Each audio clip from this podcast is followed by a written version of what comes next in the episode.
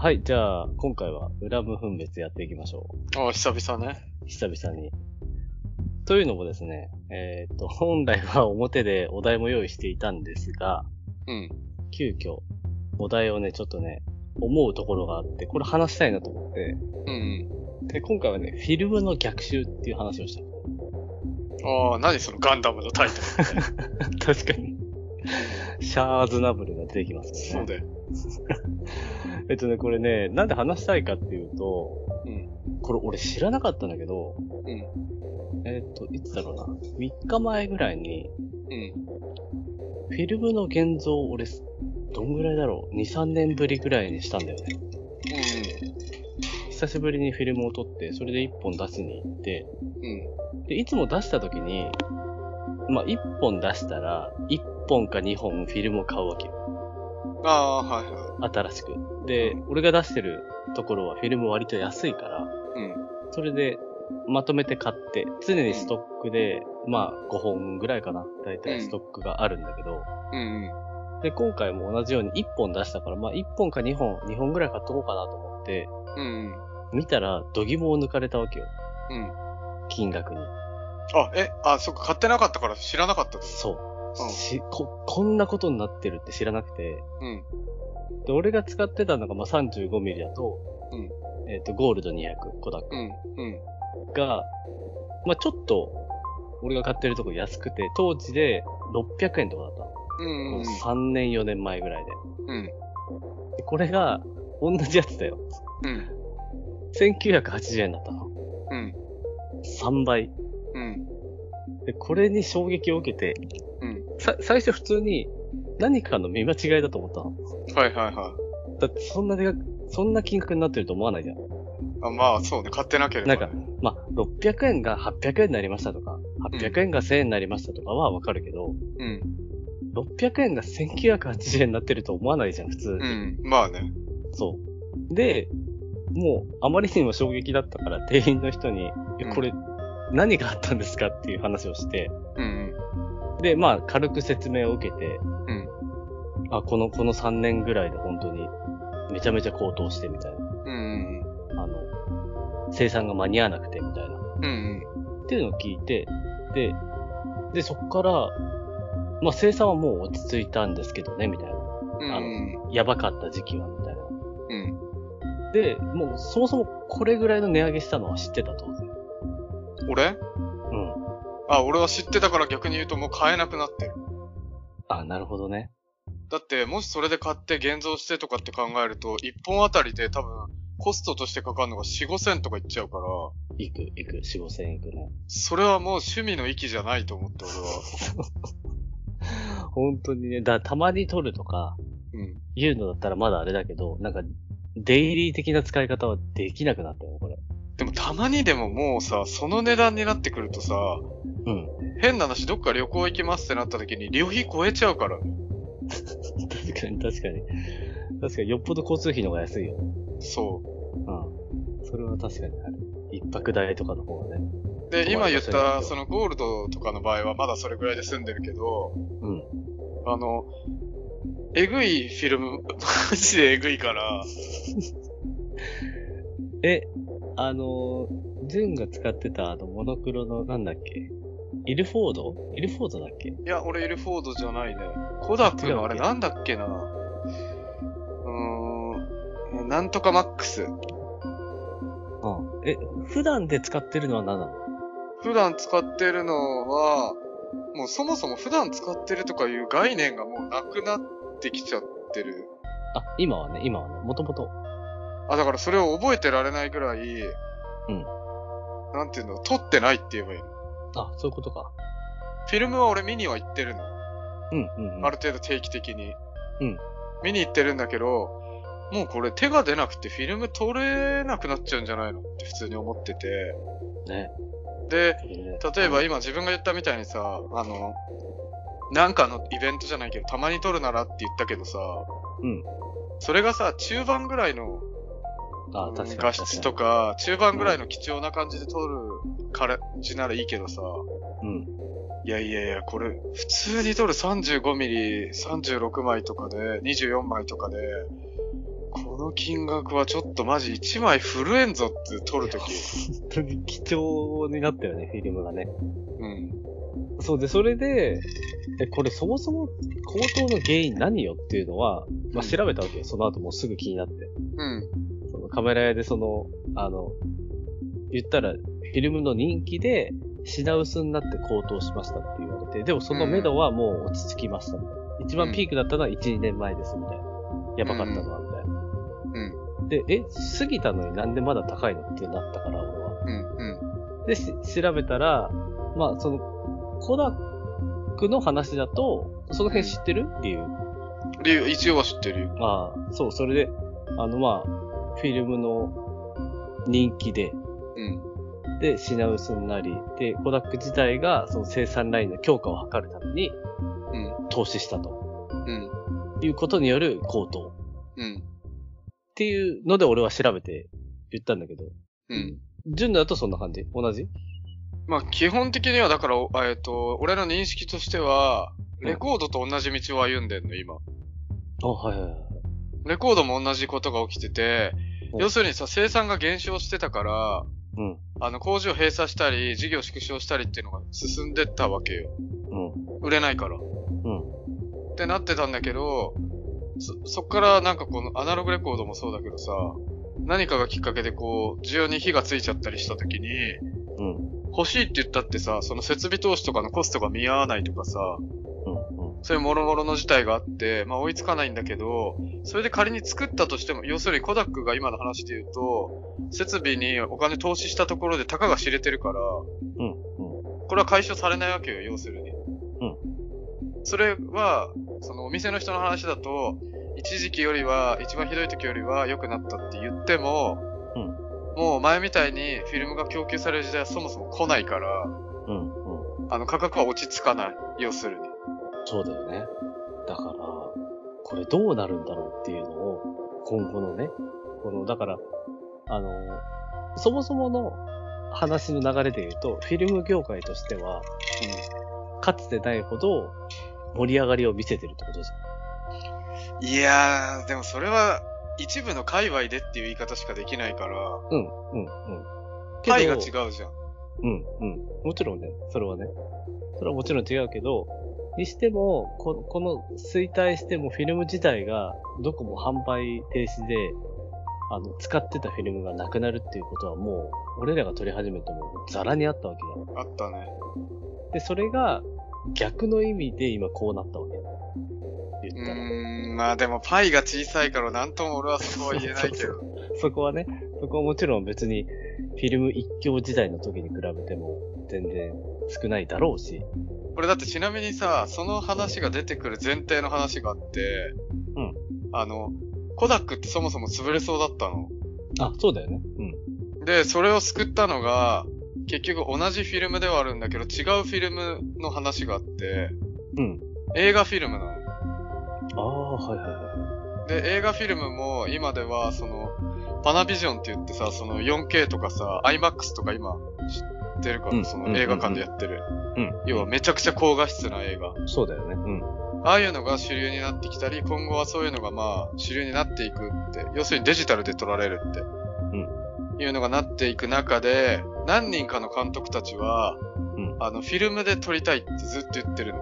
はいはいはい。で、今まではその言ってる監督自体が力がなかったり、まあそんなに映画として出してもヒットする監督じゃなかった人の方が多かったの。うん、うん、うん。なんだけど、ここ数年ぐらいで、その言う監督さんがめちゃくちゃ力ある監督さんが増えてきたの。ああ、なるほどね。うん、うん。で、契約を結んだの。ほもう、私は年に何本、年に、まあ、あと何本映画を、まあ、作ると。うん。で、その作る映画に関しては全部絶対にフィルムで撮るって契約を結んでるの。そのフィルムを製造している会社と。要はコダックと。あ、はいはいはいはい。で、だから、その分のフィルムは絶対に作ってくださいよ。ほうほうほうその代わりに、その契約として払うお金があるから、そのお金を設備投資に回してください。ほう。なるほど。で、それで維持してくださいって。フィルムを作れる設備を。ほうほうほうほっていうのがあって、それでフィルムを再販したりとか、コダック今カメラのフィルムとか再販とかしたりしてるんだけど、うん。あの、要は今なくなっちゃったフィルムとかを再販したりしてる。うん。うん。それは、そういう理由もあって。ああ。なるほどね。だから、単純にそのカメラ、えっと、カメラだけのフィルムの話じゃない、フィルム全体の映画の方のフィルムって、原理は一緒なのかな？一緒だよ。あよくさ、カメラ撮ってる時にさ、うんあの、俺が動画の、そのムービー撮ろうとした時とかにさ、うん何分の何でどうのこうのとかよく言ってんの覚えてる、はい。うん、わかるわかる。あれが1秒間に撮る枚数なの。うん、うん、うん。要は滑らかになっていくかどうかってことだよね。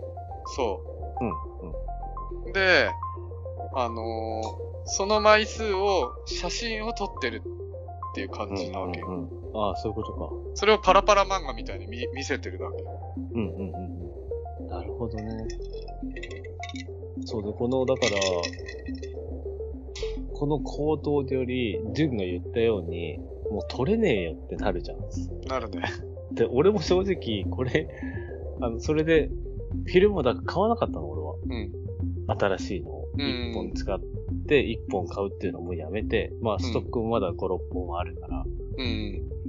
でもこれマジで、あ、取れない気軽にって俺も思ったわけよ。2000円もするんだったら。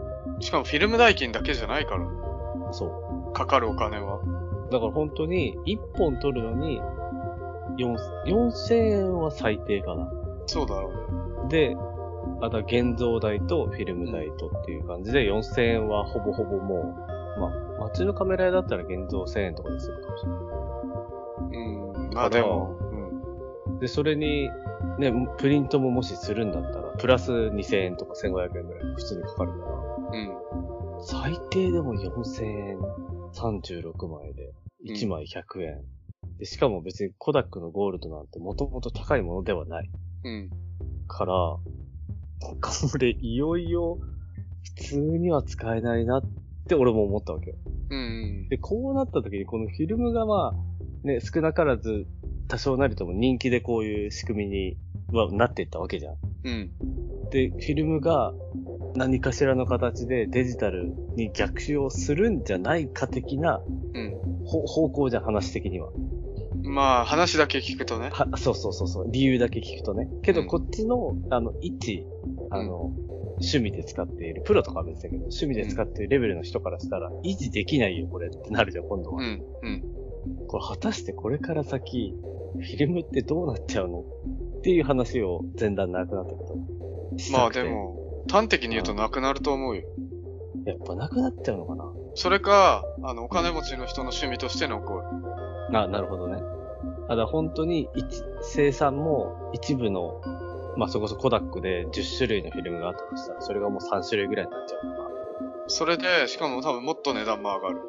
うん、うん、うん。でも上がったっていいんだよ。その、お金かかる人の趣味として残ってるだけだから。そうなんだよね。そうなんだよね。これ、レコードはちなみに、もうちょっと早い段階でこれが起きてるの？起き同じぐらて、うん、いや、全然前だと思う。レコードの方が。レコードの方が早いんだ。そうん。の、現象が起きたのは。うん。レコードはただないですうん。レコードはちょっと話が、えっと、フィルムとは若干違って、うん。要は基本的にさ、今ってさ、販売するもの全般に言えることだけどさ、うん。市場が広がってるわけよ。いわゆる世界になってるわけよ。うん。うん。前までは日本なら日本だけ、アメリカならアメリカだけとかだったのが、うん全部の市場っていうのはほとんど開かれてて世界になってる。うん。うん。で考えたときに、フィルムってどこまで行っても世界で撮ってる人がそもそも少ない、もう今。うん。うん。うん。だし、しかも、なんて言うんだろう、フィルムで撮る理由があまりなくなってきてる。カメラとかの話ね。うん。まあ、スマホだよね、それは。ほぼスマホだったり、まあ、プロだったらデジタルの一眼だったりうん。うん。に変わってきてて、で、えっと、結局デジタルの方が手も入れられるし、うんその取って出しする人がプロだとなおさら少ないわけじゃん。うん。何かしらいじるわけじゃん、プロだと。そうだね、そうだ。ってなるとさ、まあ、やっぱりデジタルより、あ、違う、アナログよりデジタルの方が使い勝手がいいわけ。うん。うん。ってなるっていう、このフィルムのメリットがそんなに強く出てない。そんなに強く出てないよね。けど、じゃあ、レコードはどうなのっていうと、まあ、音質は確実にいいわけよ。うん、うん、デジタルより。うん、情報量があるから。うん。で、なおかつ、アナログのその温かみみたいなのが音としてダイレクトに出るうん、うん。のと、まあそれは、まあ、うん、ありつつも、一番大きいところが、フィジカルとしての、その、飾るものというか、インテリアというか、あ、物としての価値か。そう、手元に置いておきたい、見せり、見せたい、ディスプレイしたいみたいうん、うん。なのがあって、で、CD を買うぐらいならレコード持ってる方がいいよね、みたいなうん、うん。感じになってて、まあ、とはいえ、音楽にしてもサブスクが普及してるから、基本みんなサブスクで聴くわけじゃん。そうだね。ただ、音楽の場合はサブスクで聴いて、じゃあいいからフィジカルで欲しいってなった時に、うんフィジカルで手に入れるってなった時の選択肢って、カセットか CD かレコードなの。そうだね。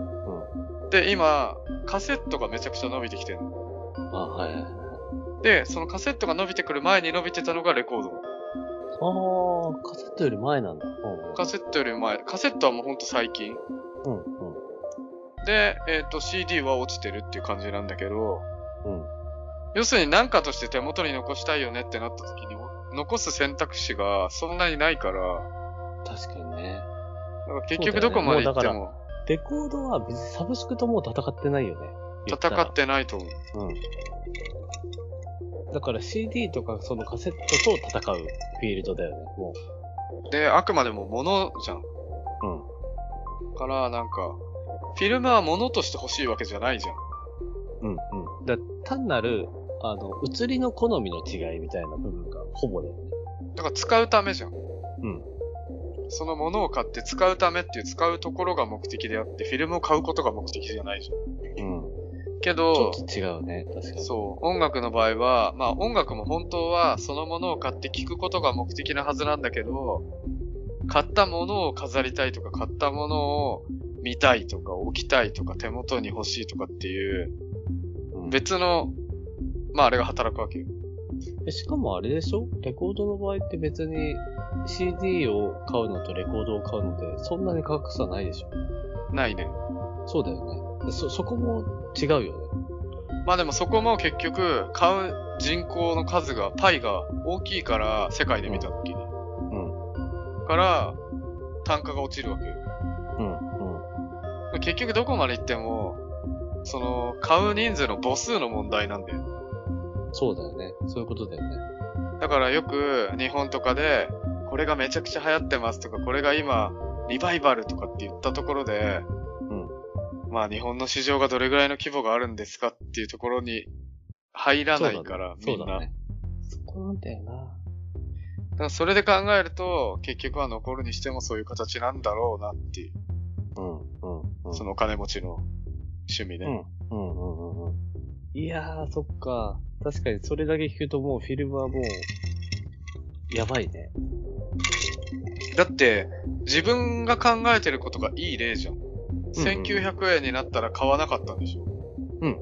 それはなぜって言ったらその価値ほどはないかなって思っちゃったってことじゃん。そうそうそうそうそう。その価値はね、ないよね。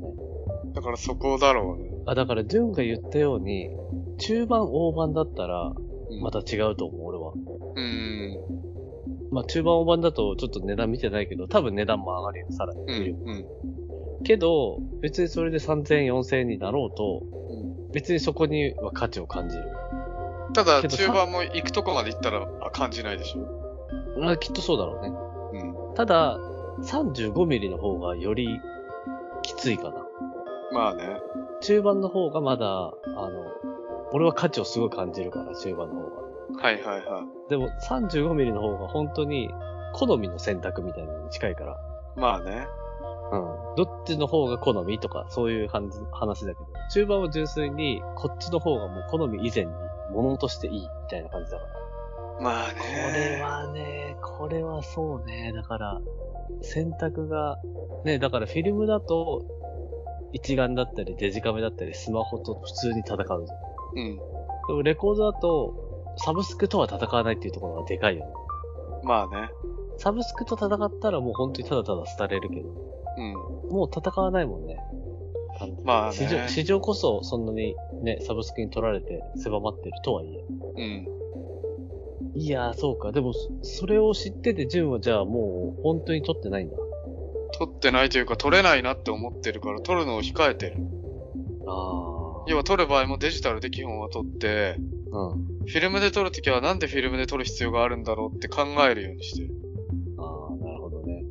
俺も今手元にはストックは一応あるからさ。うん、うん、うん、うん。だから結局、まあそれに似たような話がさ、昨日、俺、あの、まあ、普通に学芸大に古着を見に行ってたわけよ。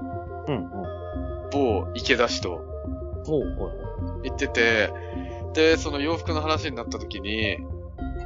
今、あの、白 T を探してたらしいので、T シャツ。池出しが。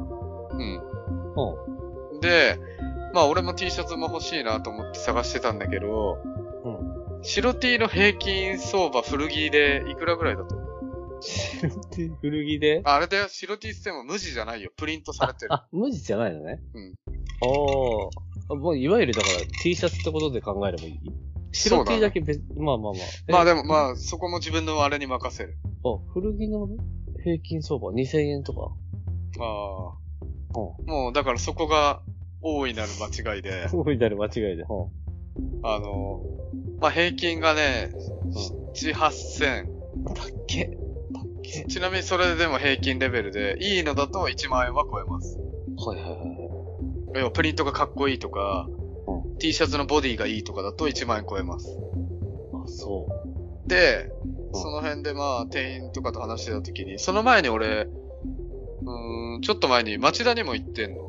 うん、うん。で、町田行ってる時も同じぐらいの価格帯でその話してて、で、だから昨日その学芸大行った時に、あ、やっぱりそうなんだと思ったのが、それで、結局、古着って当たり前だけど、古いものを買ってきて売ってるから、うん。古いものがどんどんさ、なくなってっちゃったら、玉がなくなるって言うんだけど、うん、うん。うん、玉数がなくなってったらそのものは高騰していくわけよ。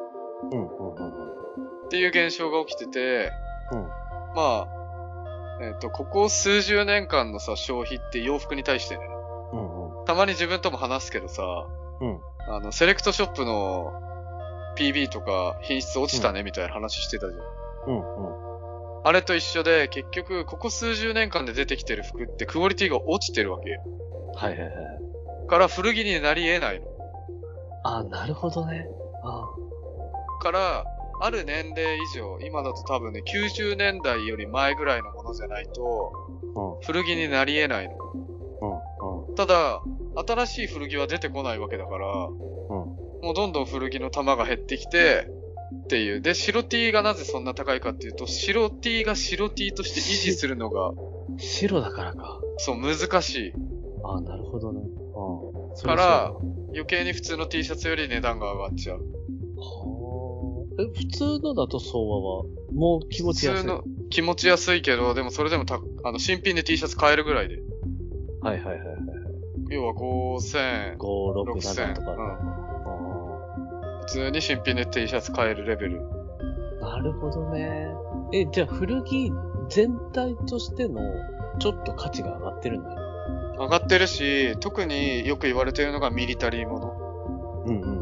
は、もう玉数がそれこそなくなってきちゃってるものに関しては、値段を出しても買えなくなってきたりしてる。なるほどね。だからああの、踊る大捜査線見てた。うんうんうん青島が着てたコートあるじゃん。うん。うんうん。あれってミリタリーものの中では結構名作なの。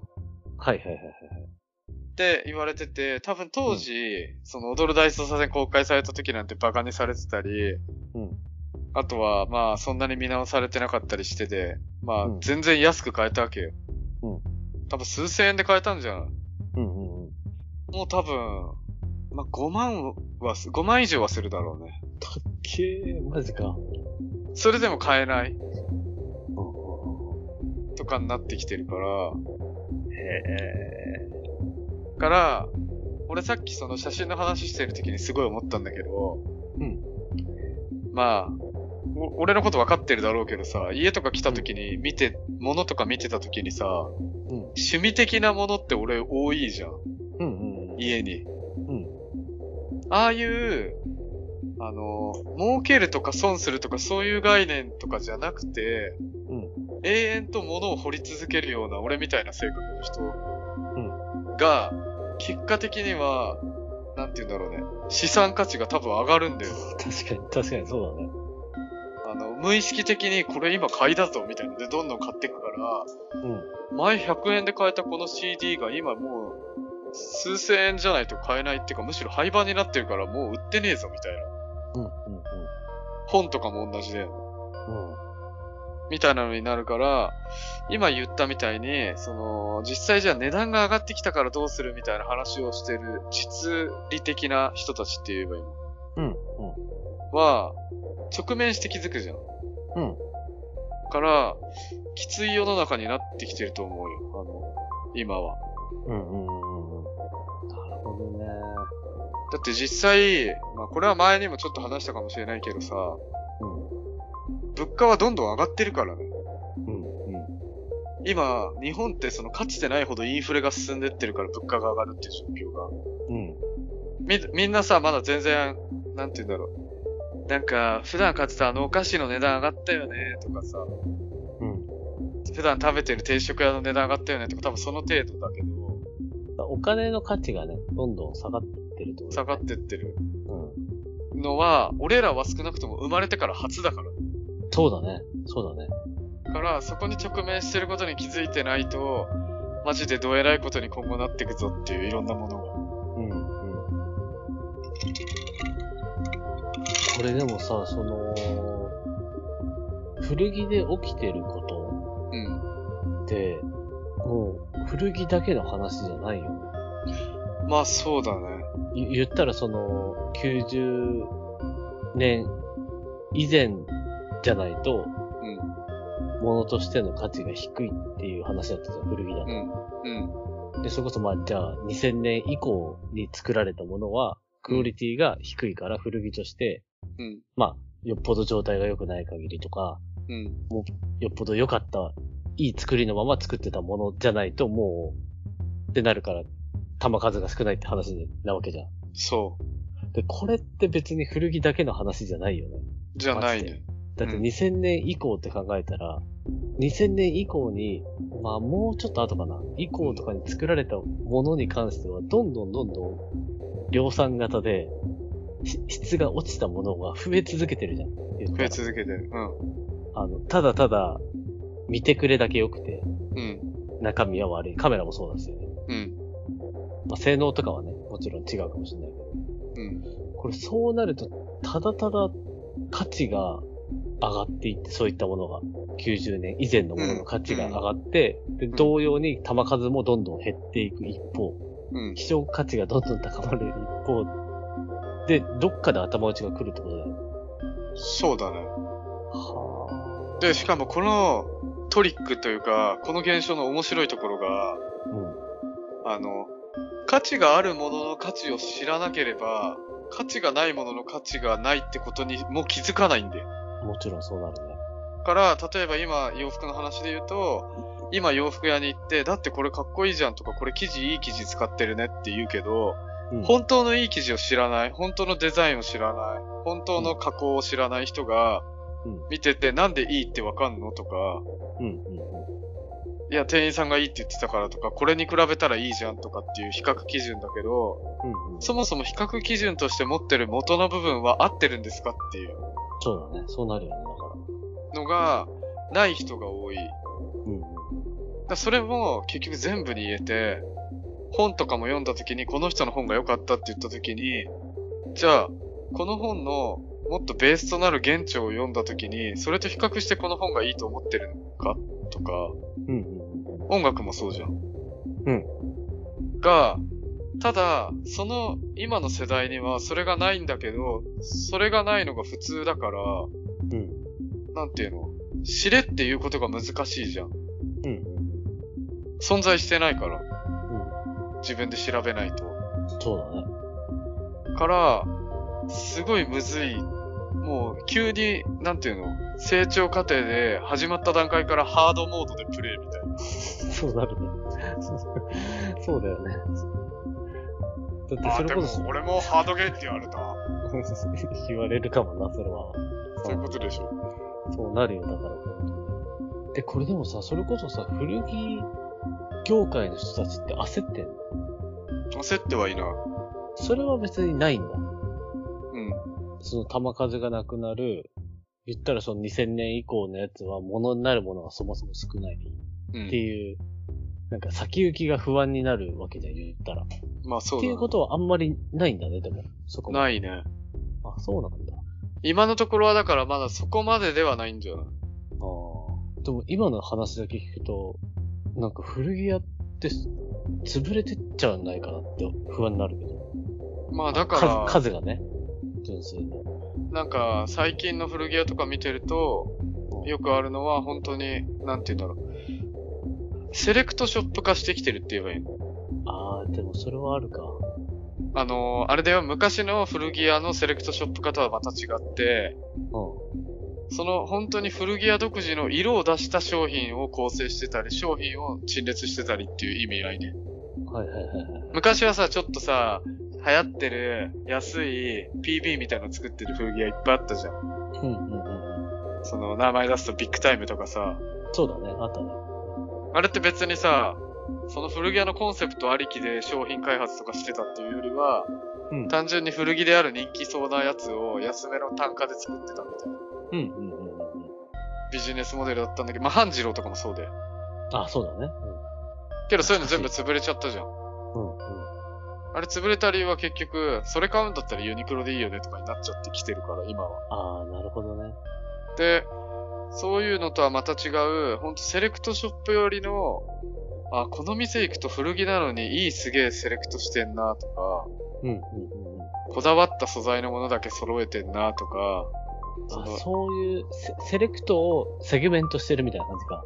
で、さらに、そこに新品も混ぜてる古着屋もあったりするから、ああ、はいはいはい。その、その古着屋の価値観に合う、今の新品のブランドのやつを置いてるみたいな。ああ、なるほど。いや、これはでも、ね、なんか、フィルムの話だったけど、な何にでも話は転用されますね、これは。まあ何にでも転用されるとは思うよ。あだから結局俺はでもそれって物を見る観点だと思っちゃうけどね。あ、うん、うん、ああ、フィルムの値段上がってきたな。で、終わっちゃったら終わり。これフィルム使えねえな、もう。って思ったら、その通りなんだけど、もうでも、こ、ここから先は本当に自分の価値観だけでしか測れないとは思ってる。だから本当に自分で判断ができないと全ての部分において飲まれていっちゃうよね。うん。うん。だからまあその2000円で価値が、フィルムで1本2000円に価値があるという思う人は買うだろうし、うん。価値がない、もしくはもう高くなったなぁで終わっちゃう人もいるだろうし、うん。ただ価値がないと思った時どうするかっていうところはあるよね。まあね。うん。そ、そこはだからちょっと、また考えなくちゃいけないところではあるけど。まあでも結局のところは難しい世の中だと思うよ、今は。そうだね、これね。いや、難しいね。なんか、こんな事態に陥るとは思わなかったわ。でも結局フィルムがなくなりそうだなっていうのはもう思ってたわけ。うん、思ってた。から別に、うん。そんなに俺からするとなんか、驚きではないけど、い でもずれ俺来るのが来たっていう。こ、こんなに高騰するとは思わなかったから。あうん。そ、それに関して言うとね。あだから廃盤になるとか、あの、会社が潰れるとか、フィルム自体がもう選択できるほどの数がないとか、あ、うん。そういうことはもう別に想像の範疇ではあったけど、まあ、そ、その中で高騰するのも別に許容として思ってはいたけど、あ、こんなに上がるんだとは思った。でも、それ言い出したらさ、今ってアメリカのお昼ご飯っていいくらか知ってる？あ、知らない。まあもう3000円とかで、3000円とかで安い方なの。あ、でもあっちの方がそうだよね。お金がね昼飯食うのにで。うん。それを何年か前のアメリカ人が予想してたかって言ったらしてないわけじゃんうんうん。それと一緒だから俺は基本的には、なんか、うん、なんて言うんだろうね。一般の人たちでよくありがち、まあ俺も別に一般の人ではあるけど、俺は意外にそういう視点を持ってるけど、うん。今あるものが未来にあるってなんで思ってるんだろうって思っちゃうの、俺は。うんうんうんうん。例えば今の当たり前が未来になんで当たり前なんだろうって。当たり前だって思ってる。無意識に。うんうん。は、なんで思えるんだろうなって思っちゃうんだよね。確かにね。それはだから本当にそうだよね。その通りだよね。でも、なんでか知らないけど、リスクを取るよりはリスクを取らない方が安全だって思ってるじゃん。うんうん。けど、前提条件が変わっちゃったらって思わないんだって思う、俺はう。んうんうんなんか、思った上でその行動を取ってるならいいけど、だからそういう意味で言うと、アメリカ人とか、そういう海外の人の方がそういう視点があるんだよね。うん。はいはいはい。日本はだから、なんか俺の中では、井の中の蛙だなってマジで思うけど、うん。なんか、その辺が不足してるというかまあ、独自の価値観。確かにそこはだから、うん。まあ表現が正しいかわかんないけど、平和ボケに近いよね。うん。うん。からちょっとこれ関係ないっちゃ関係ないけどさ、うん。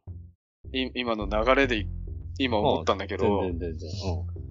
出会い系のアプリ、俺、まあ、ちょいちょいたまにやってるじゃん。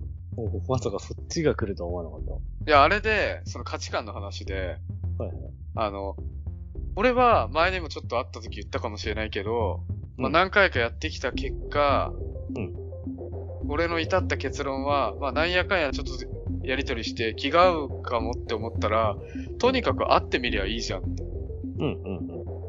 思うって言ったじゃん。んなんだけど、実際はそう思ってない人の方が多いの。あ、そうなんだ。から、うん。なんて言うんだろう。会うのに躊躇する人が多いって言えばいいの。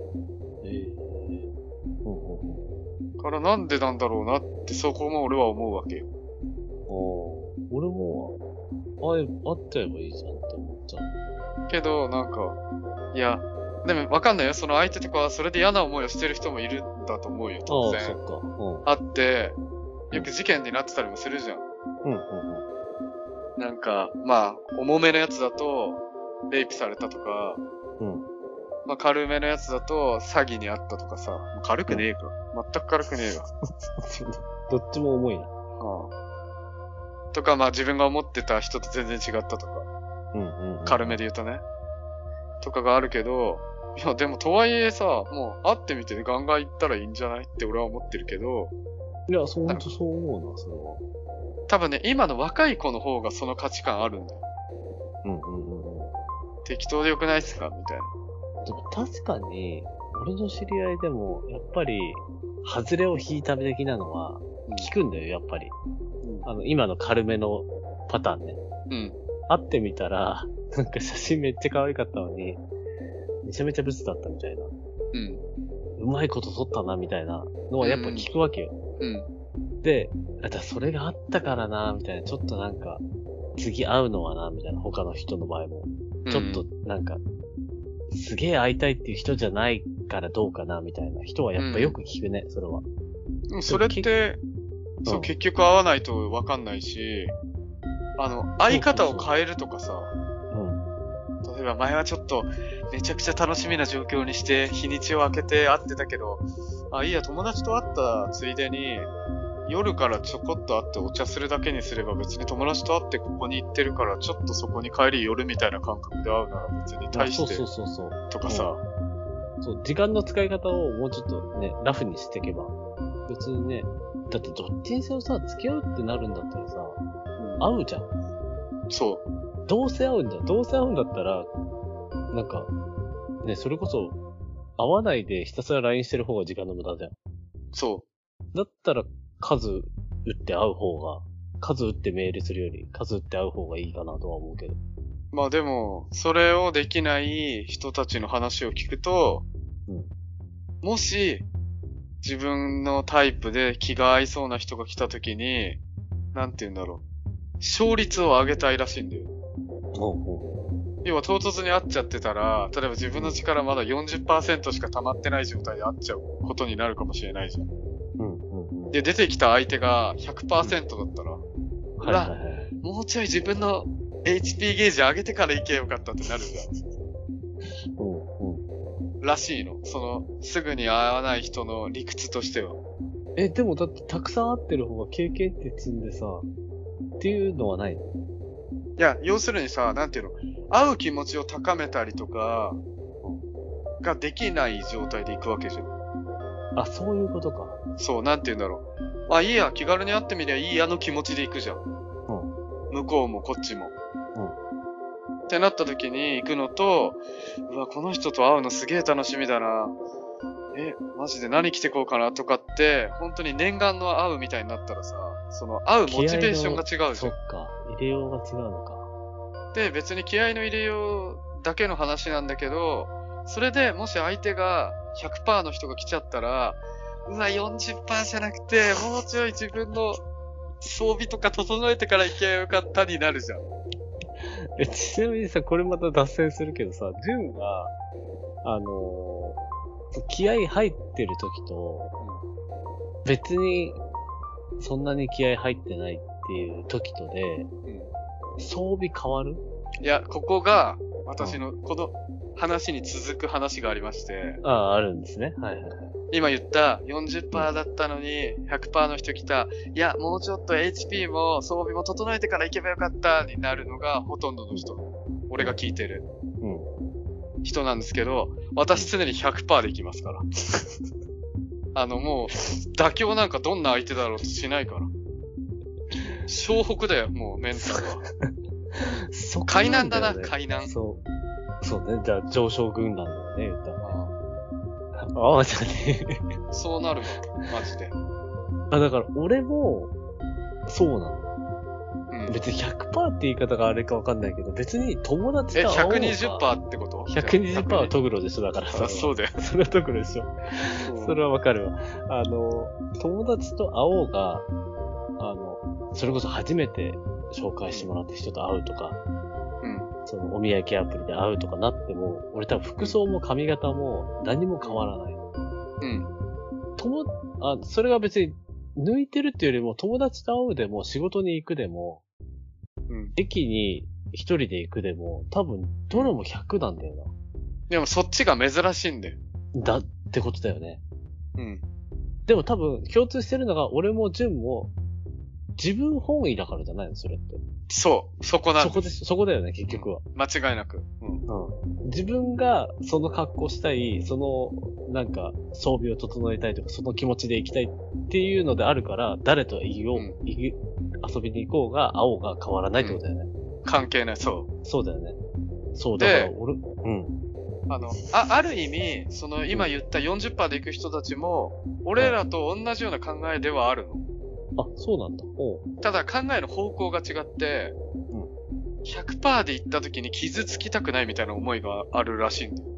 ああ、なるほどね。要は、例えばじゃあ自分100%で行った時に向こう40%の人が来たら、なんていうの？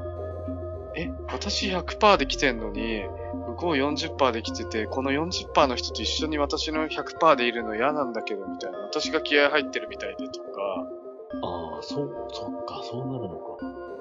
女の子だとね。へで、男の子側だと、男の子100%で、女の子が40%で来ちゃった場合、なんか、え、俺めっちゃ気合入れてったのに、相手超ブスじゃん、まず損したわ、になるらしい。え。まあ、でも確かに、あの、女の子側からすると、男めっちゃラフで行く人とか多分いるもんね。いる。え、お前コンビニ行くの？ぐらいなノリの人いるもんね、男でもね。いる。お女の子の方が多分少ないけど、そそういう格好の装備の面ではね。うん。はえ、でも俺が会ってきた中でもいるからね。あ。あ、まあでもいるのか。え、でも、なんか、例えば友達と会ってて、例えばじゃあ渋谷で、えっ、と、実際会ったのだと、原宿で待ち合わせしてました。元ギャップ前で。はい。時とかに、うんあの、俺まあ普通に待ってるじゃん。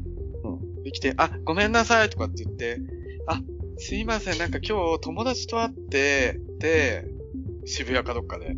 おなんでちょっとこんな格好ですいませんとかって言ってて、いやいやいや、もう今日俺と会うの分かってんだから100で来いや。あの、友達と会っててすいませんじゃないから。別にあれで変な格好とかではないんだけど、なんか、言い訳かのように友達と会ってたから、おそらく100ではないんだろうなっていう感あ、じなるほどね。なるほどね。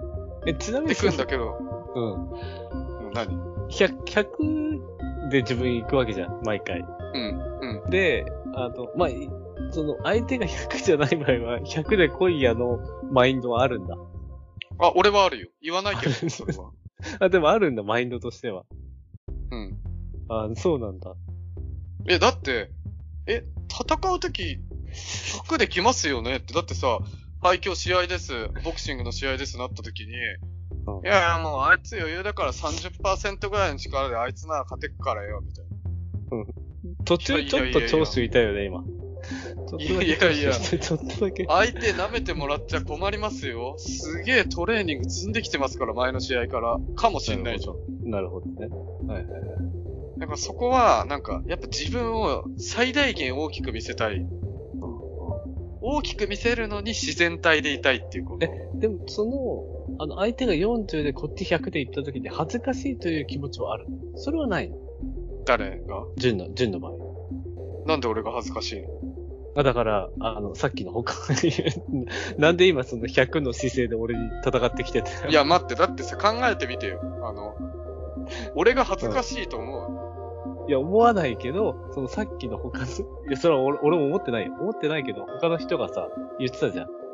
相手40で来たのに、俺100で行っちゃって恥ずかしいわっていうのがちょっとでもあんのかなと思って。それはないいや、でしょ。もう、全くないね。その、それはそう言ってくる男のね、うんあれが聞きたいもん。理由が。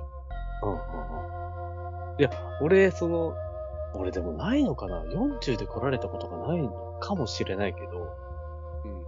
なんか、別に40で来られても100で来いやって思わなそうだなと思って、自分で。どう思うの？え多分何も思わない気がする。それもう興味ないんじゃない？その時点で。かもしんないけどね。かもしんない。かもしんないけど、でもわかんない。そもそも40、あ、40で来たなみたいなの思わないのかもしれない。多分俺の経験がないか。予想だと思わないと思要はさ、なんか言い争いになった時に多分こういう感覚がね、出るんじゃないかなと思ってて、も例えばさ、自分と、が誰かと言い争いになった時に相手がわけわかんないことっていうか自分とはた違う意見う、うん、うん、言ってきた時に、うん。基本さ、なんか、相手が正しいとか自分が正しいとかはさておき、とりあえず相手が言ってることは違ってるけど、これで言っても、まあ話にならなそうだなって思ったら避けるタイプじゃん。うん、うん、うん。うんそれに近いんだと思う。今の40%で来た相手は。ああ、じゃあ俺は受け入れちゃうってことか。いや、もうこの人はだってそういう考え方なんだから、40で来てもいいけど、俺はこういうタイプは好きじゃないなって内心思ってるみあ、たいな。でもそれはあるかもしんない。あ、それあるかもね。確かに。だから別に揉める必要もないし、その人にはそれを出す必要もないけど、もう次は会わないかな、ぐらい。あ、確かに俺合わないかも。そしたら。40だからそかこで思ったら、なんか価値観が違うなって多分思っちゃうみたいな。思うな、思うな。俺100、100じゃない人だったら、あ、こ、こういう場ですら100で来ないんだって思う。俺の中では100って礼儀だから、うん。どちらかというと。礼儀っていうか別に自分本位だけど、うん。ふ普通来るでしょの方があるから、なんか40で来たら、はこの場で40で来れるんだったら、お前コンビニの時に10かよ、みたいなはいはいは感じに多分思っちゃうから、多分確かに合わないかも、もう。それだけで。い。でしょ？どん、どんだけ多分可愛くても、性格良くてもダメかもしれない。だからそこが、俺は、た、なんていうの？ぶつかるタイプじゃん、結構。そうだね、そうだね。でもそれに関しては別に言わないでしょ ?100 でこう言わない言わないよ言わないでしょうん。言わないところは、ちょっと大人な部分だけど、はいはい。まあ、スタンスとしては、だからあれだよね。わかりやすい例で言うと、あの、もう最終決戦の、まあ、トグロ、トグロ対、こう、限界のはい。の、俺の視点はトグロ目線。トグロ目線が、はい。大抜きの目線は限界なんだよね、多分。あなるほど。もう俺は、来い !120% で来いみたいな。うんうん。俺が120なんだから、みたいな。はい。でも、そっち側はなんか、あなたが120%なら私もじゃあ120%出させてもらいます。みたいな、この相手に合わせてのこの柔軟性の、はい。ただやるのはやるよっていう。やるのはやるけどね。うん。だから自分はなるほ100で行くじゃん。うんうんうん。あの名勝負の感覚で その名勝負に例えられちゃうとさ、俺負けちゃうじゃ負けちゃうね。ん。そのこれ名勝ち負けじゃないから。勝ち負けじゃないね。あの勝負見た時だって思ったでしょこれは勝ち負けじゃねえな。いや、勝ち負けなんだけどね、あれだけ見ちゃうでもちょっと感動するじゃん。なんかどっちにも。感動ある。結局、結局どっちも勝ちでもあり、負けでもある感じだったからね。そうそあの。トグロ編に関しての終わり方で言うと。そトグロもいろいろあったんだなで終わってる。そう。何の話ごめん、ちょっとこの話分かりづらいわ。話。そう。自分から出したんだよ。わかりやすく言うとって自分から言ったんだよ。でも、要はそういう感じがあるから、うん。なんか傷つきたくないじゃないけど、うん。があんのかなっていう。なるほどね。これ何の話？これはね、これ本当何の話っていうところに着地しましたけど、これがウラムフンブトです。まあそうね。うん。いいんです。もう、あの、フィルムとか古着の話は一通り蹴りついたんで。うん。まあ確かにね。まあでもちょっと時間もあれなので。まあでもちょっとあれだね。このフィルムきっかけで古着の話になり、まあいろんな、これからいろんなものが変わっていくっていう未来に対してね。うん。これはもう皆さんもいろいろ考えてもらえれば、物のあ、価値というそこの話からだね。価値観の話だわ。そう、価値、物の価値っていうのはね、これ、もう本当に自分で見なければ判断できない時代になるからね。確かにね。うん。これはより一層変わっていくというところで、いいですか？こんな感じで。いいですね。はい。じゃあ、お疲れ様でした。お疲れでした。はい。